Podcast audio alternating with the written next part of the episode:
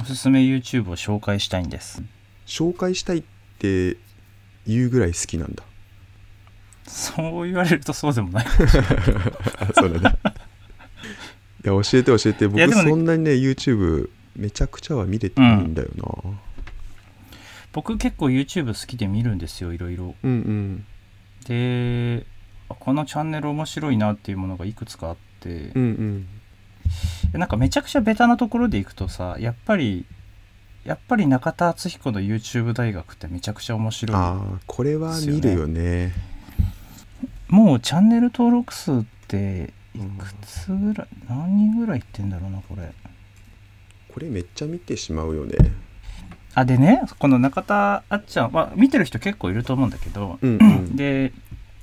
あのなんかエクストリーム現代社会とか、うんうんエキストリーム日本史とかなんかいくつかのテーマでやってるじゃないですうんか、うでんもその中でのこのあっちゃんさんの真骨頂はうんあのエクストリームアニメやばいそこ全然タッチしてなかったなこれね真骨頂なんですよあ真骨頂なんですかこれ知らなかった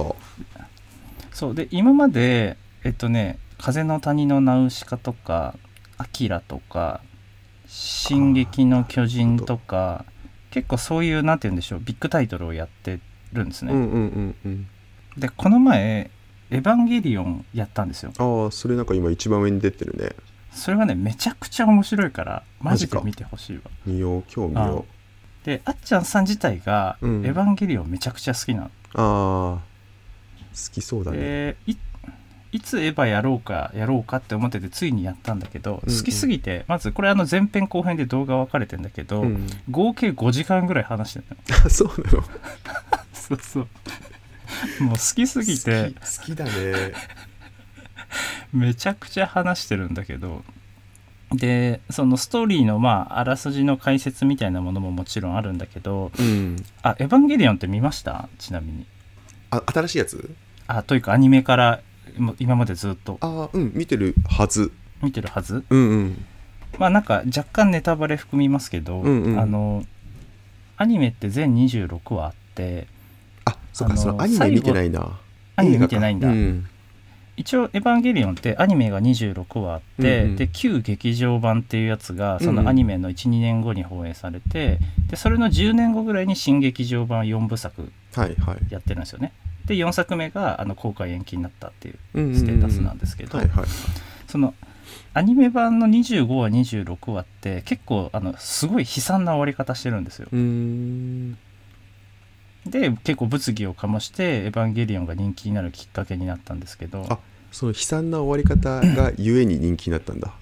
悲惨というかもうなんかねむちゃくちゃな終わり方するんですよなんやねんこれみたいなもしかしてあれなんかすごい時間が経ってあれなんか違ったっけ誰か出てくるあそれれそれ「鬼滅の刃」じゃない鬼滅か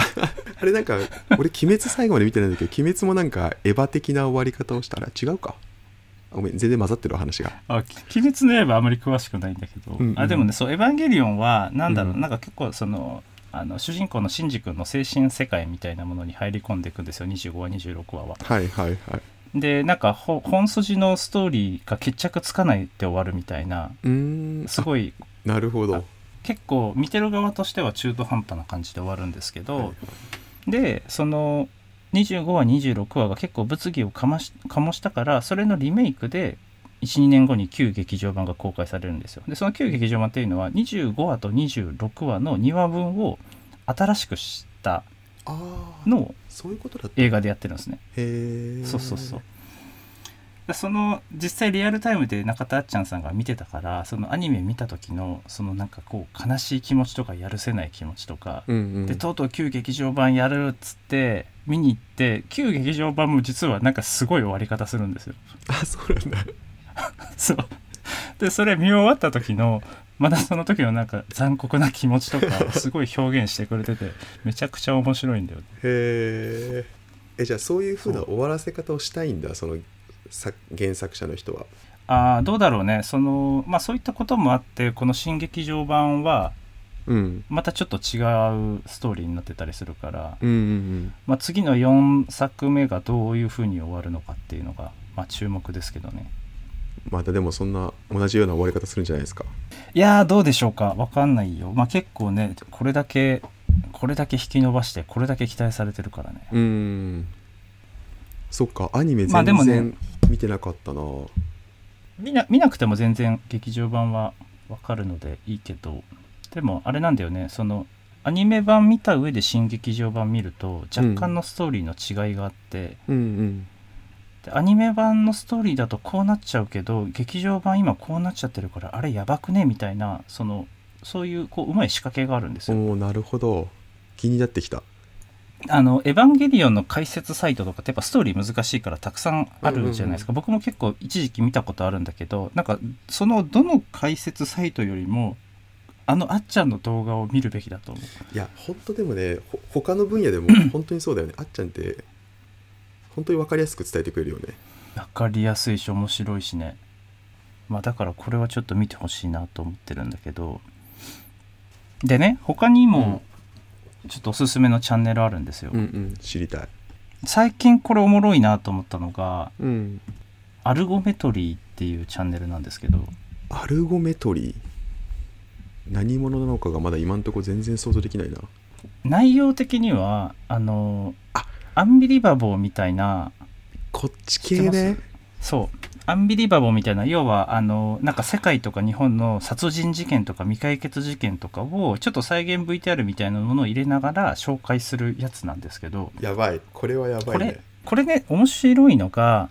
あのケンちゃんとヤミヤミコっていう2人がこううん MC みたいな感じで出てくるんですよ。うんでアンビリバボーでいうビートたけしとか、うんうんあのスタジオにいる今多分司会バナナマンだと思うんですけど、うんうんうんあの2人みたいな役割をするんですねうーん VTR に行って戻ってきてなんかコメントしてみたいな感じでその映像のクオリティとか構成がめっちゃ品質高いんですけどで僕これ何者なのかと思って調べたんですようんうんうんそしたらこのアルゴメトリーの結構ふざけたあの話とかふざけた格好してるこのケンちゃんとヤミヤミコってうんもともと TBS に新卒で入社して2年間ぐらい働いてた2人でおうおうおうでテレビとか作ってたんだけど2人で起業して、うんうんでこの YouTube チャンネル作ってるんですよそうなんだ、しかもケンちゃんは早稲田卒で、うんヤミヤミ子は東大卒っていうへえ高学歴なんだねなるほどそうそうそうだからあのテレビの構成を結構なぞらえた、うん動画の作りをしてるんだけどでも一方でなんかこのふざけたノリとか絡みとかそこに出るテロップとかは結構 YouTube っぽかったりするんですよ。でうまく結構バランスされててなるほどいやこれ絶対見ちゃうないや面白いのよそうなのこれはやばいの聞いてしまったな40万人そうだいぶ増えてきたと思うよいや最こ初れもっと少なかった時間解けちゃうねこれそうなんだよねいや面白いこういう系僕もともとアンビリバボーとか好きだったからさ僕も好きなんですよこういうのいや面白いんだよねくない見てたら聞いてたらそうだからこの番組の面白いところはその、うんケンちゃんとヤミヤミ子の2人の絡みがものすごいふざけてるのよ、はいはいだからそれでうまく中和できてるってああいうなるほどそれはありがたいねなんか怖いそうそうそ一う辺倒で終わっちゃったらなこれねおすすめへでえすすねげえいいの聞いたしかもその見て再再現 V をとなんかで事件とかの再現 VTR とかを挟むんだけど、うん海外の映像素材の会社とこう提携してるんですってへえだから例えばこう子供が公園で遊んでる映像とか、うん何でもいいですけどなんか部屋でお母さんが悩んでる映像とかなんかそういうのもめちゃくちゃ使いながら再現 VTR を作るんですよだから結構ね違和感なくその事件のエピソードとかを聞けたりするのがね面白いんですよねクオリティ高いんだね高い面白いあとねあともう一個挙げるとすれば、うんこれなんか特定の YouTube チャンネルってわけじゃないんだけど10分とかで映画のあらすじ紹介するチャンネルってたくさんあるんですよあれねめっちゃ見ちゃいます僕つまりもうあの本当にエンディングまで全部紹介しうてんくはれるんいですよ、はいはいはいストーリーをだからななんかまあ、まあ、映画2時間見るって結構大変じゃないですか、うんうん時間もかかるし結構集中力もいるからでなんかそんそんなにちゃんと見るもんでもないなみたいなやつとかは、うんもうこれで見ちゃったりとかああえそれはちゃんと見るほどじゃないけど一応あらすじは知っときたいっていうニーズまあというよりは時間つぶしですねなんかあー10分間ぐらい良質な時間つぶしする上でなんか2時間の映画がこうギュッと凝縮されてたらなんか得した気分になるじゃないですかああなるほどえなんかテネテネットあらすじとかそんな感じとかとかテネそうね映画紹介とかでげんあの検索したら多分そういうチャンネルいっぱい出てくるうーんと思うなるほどそうこの前結構さ、まあ、レコメンドでこう呪術つなぎにいろんなやつを見てたんだけど、その映画紹介をねあのフォレスト・ガンプはいはい懐かしいそう10分間ぐらいの映画紹介の動画を見てたんですよ、はいフォレスト・ガンプ昔見たけどあんまりストーリー覚えてなかったんだけど、うんうん確かにまあ名作だしちょっともう一回見てみようと思って YouTube 動画見たんですね、うんうんでそしたら名作すぎてその10分の動画で俺泣いちゃったすごくないあらすじ紹介で泣くのあらすじあらすじで泣かせるってそれもう名作の他のも何者でもないよすごいねいやすごいよフォレスト・ガンプはやっぱ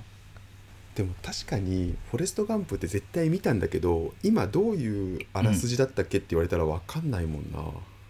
な、あそうなんだよなんかそういう感じで見てもらっても全然いいと思うなるほど急に走り出すイメージしかないもんねあそうなのよ急に走り出すぐらいしかイメージないじゃん結構ねあのやっぱ言っても結構昔だったじゃん子供の頃というあかうん若い頃に見たからすごい若い頃だったイメージその頃と比較してもこうやっぱね染み込み方が違いますよ10分間だけどえそっからさあの映画にを見ようっていうふうになるのあなったやつもあるだから実際に映画見たやつもあるなるほど、ういいないいなこれちょっと見てみようちなみにあれですね僕見ているのは今登録チャンネル見てたんだけど僕結構あれだな投資系のチャンネルとかをすごい見てるな投資ですかうーん投資投資チャンネルはねなんか今見たらすごい登録してんだけど最終的にずっと見てたのはやっぱあれですね、高橋段ですね高橋段高橋段ご存知ですか多分アメリカでその投資のこう証券会社とか仕事をされてて多分自分でも起業されてで今日本に戻ってきてこの投資チャンネルを自分で運用運営されてる人なんですけどまあうん本当にあれですよ、あの実際にやられてやられてたってこともあるしかなりロジカルに説明をされるのでものすごい参考になりますねうん今36万人実際にこういう情報から売り買いしたりするのあうん割としますね僕なんか短期というよりは大体 あの全部長期なんで